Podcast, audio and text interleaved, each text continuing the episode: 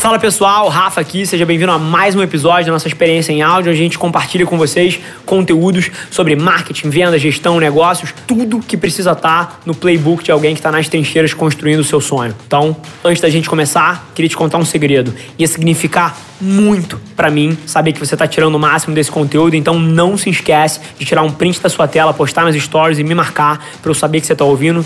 Quem já me mandou alguma mensagem, já me mandou algum direct, sabe que eu respondo pessoalmente todas as mensagens. E agora, sem enrolação, vamos para o episódio de hoje.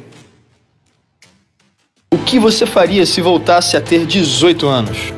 Exatamente as mesmas coisas. Exatamente as mesmas coisas. Eu não me arrependo de nada da minha trajetória, eu não tenho um arrependimento. E você pode achar que isso é um puta clichê, mas eu faria exatamente as mesmas coisas, porque eu sou apaixonado pela jornada que eu tô nesse momento, eu sou muito grato por tudo que eu conquistei na vida e eu tenho a humildade de entender que tudo isso aqui só aconteceu por causa das merdas que eu fiz quando eu tinha 17 anos, por causa das falhas que eu tive quando eu tinha 20, por causa das situações duras que eu passei quando eu era moleque. Então eu entendo que tudo isso fez parte da construção de quem eu sou. Mas eu sei que essa resposta não serve para vocês porque essa é a minha narrativa. E a única coisa que você pode tirar dela é você não se julgar tanto enquanto você tá passando por esse processo de definição de uma jornada. Isso eu acho que tem valor.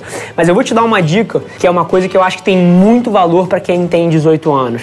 Eu acho que a faculdade perdeu muito valor nos últimos anos, porque a informação foi comoditizada e o mercado de trabalho mudou radicalmente. Você faz uma faculdade de 4, 5 anos hoje em dia, você sai e você não sabe porra nenhuma do mundo real. É como se você tivesse que dar um restart na sua vida. O que eu recomendo a alguém que está considerando entrar numa faculdade é abrir mão de entrar numa faculdade e ir trabalhar para alguém que você admira e que já é bem sucedido no que você quer ser um dia.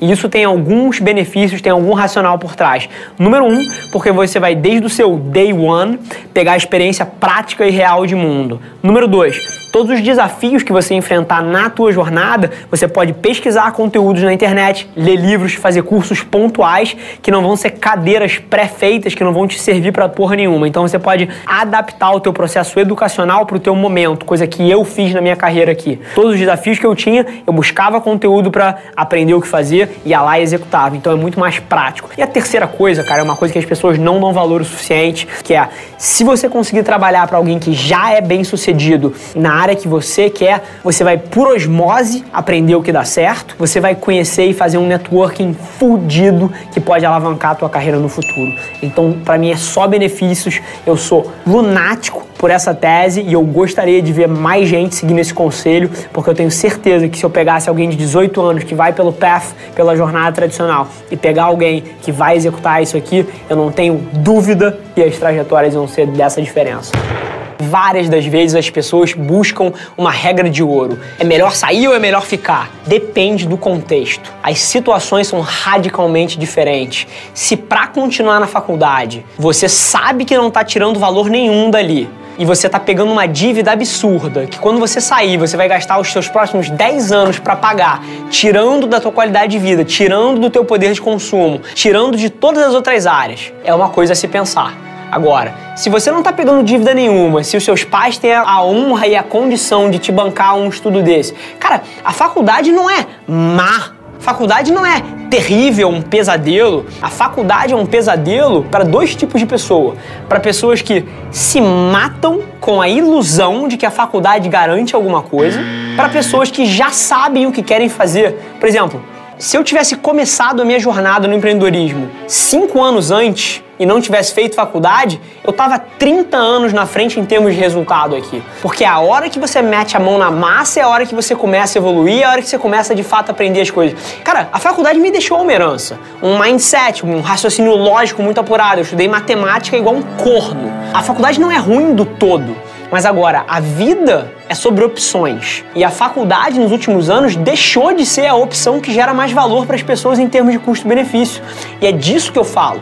Não é que a faculdade seja ruim, cara. Pode ser uma excelente opção para você explorar as suas avenidas. Mas agora, o que eu vejo que vocês trazem para mim e que me tiram do sério são pessoas pegando, às vezes, centenas de milhares de reais de dívida para conseguir um diploma com a ilusão de que isso garante alguma coisa. Então, o que me revolta é a inocência das pessoas quanto à faculdade. E mais uma vez, a vida é sobre opções.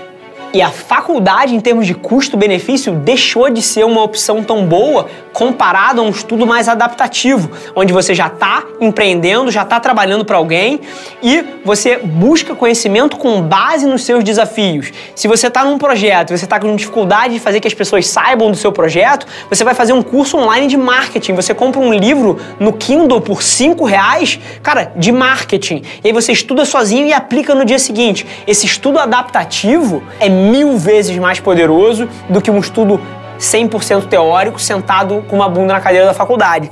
Então, o que eu digo sempre é que a vida é sobre opções. Se a faculdade é uma opção, e ela foi durante muitos anos a melhor opção, só que o que a gente teve foi uma inflação de custos muito grande versus um decrescimento do valor por causa da comoditização das informações.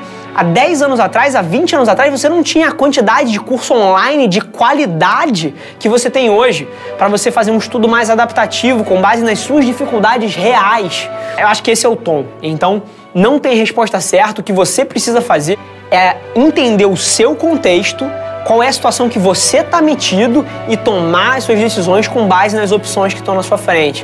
Coisas já levar em consideração dívida, não dívida, Tá gostando da faculdade, não tá gostando. Tá sentindo que tá avançando seus objetivos de vida, não tá sentindo. Cara, então é autoconhecimento versus o contexto que você está inserido e aí você faz a engenharia reversa de qual é a melhor decisão para você. É tão simples quanto isso, mas não chega a ter uma resposta preta e branca. Fiz faculdade de economia, ela é uma faculdade que te dá uma base matemática muito grande, apesar de que nos primeiros quatro semestres eu fui um fracasso, eu repeti matemática um, três vezes. Outra coisa que é super interessante, alguém que teoricamente é um fracasso na faculdade, eu repeti matéria pra cacete. Não fui um bom aluno, não gostava daquela merda. E aí, teoricamente, esse é o caminho certo, né? Você vai pra faculdade, tira notas boas, consegue um emprego bom. Fui pra faculdade, tinha notas medíocres, saí da faculdade, arrebentei na carreira. Como é que você explica isso? Então, eu acho que as pessoas precisam começar a questionar a validade desse estudo mais tradicional, porque, primeiro de tudo, eu sou uma pessoa que tem uma autoconfiança lá em cima, mas para uma pessoa que tem menos autoconfiança que eu, você ser taxado como um aluno medíocre, de notas baixas, cara, você pode levar um estigma pro resto da sua vida achando que você não é bom o suficiente, e aí, meu amigo, é um buraco sem fundo. Esse foi mais um episódio da nossa experiência em áudio e como eu já falei, eu adoraria saber que você está gostando do que a gente está compartilhando por aqui. Então não esquece, se você está tirando valor desse conteúdo, ia significar o mundo para mim, que você tirasse um print da sua tela, postasse no stories me marcando e aproveita para ir na sua plataforma favorita também e deixar um rating de cinco estrelas e um comentário lá, ajudando a gente a construir essa comunidade tão vibrante que move o Brasil para frente através do empreendedorismo e que fala desse Brasil que dá certo. É um prazer ter vocês comigo e a gente se vê no próximo episódio do podcast.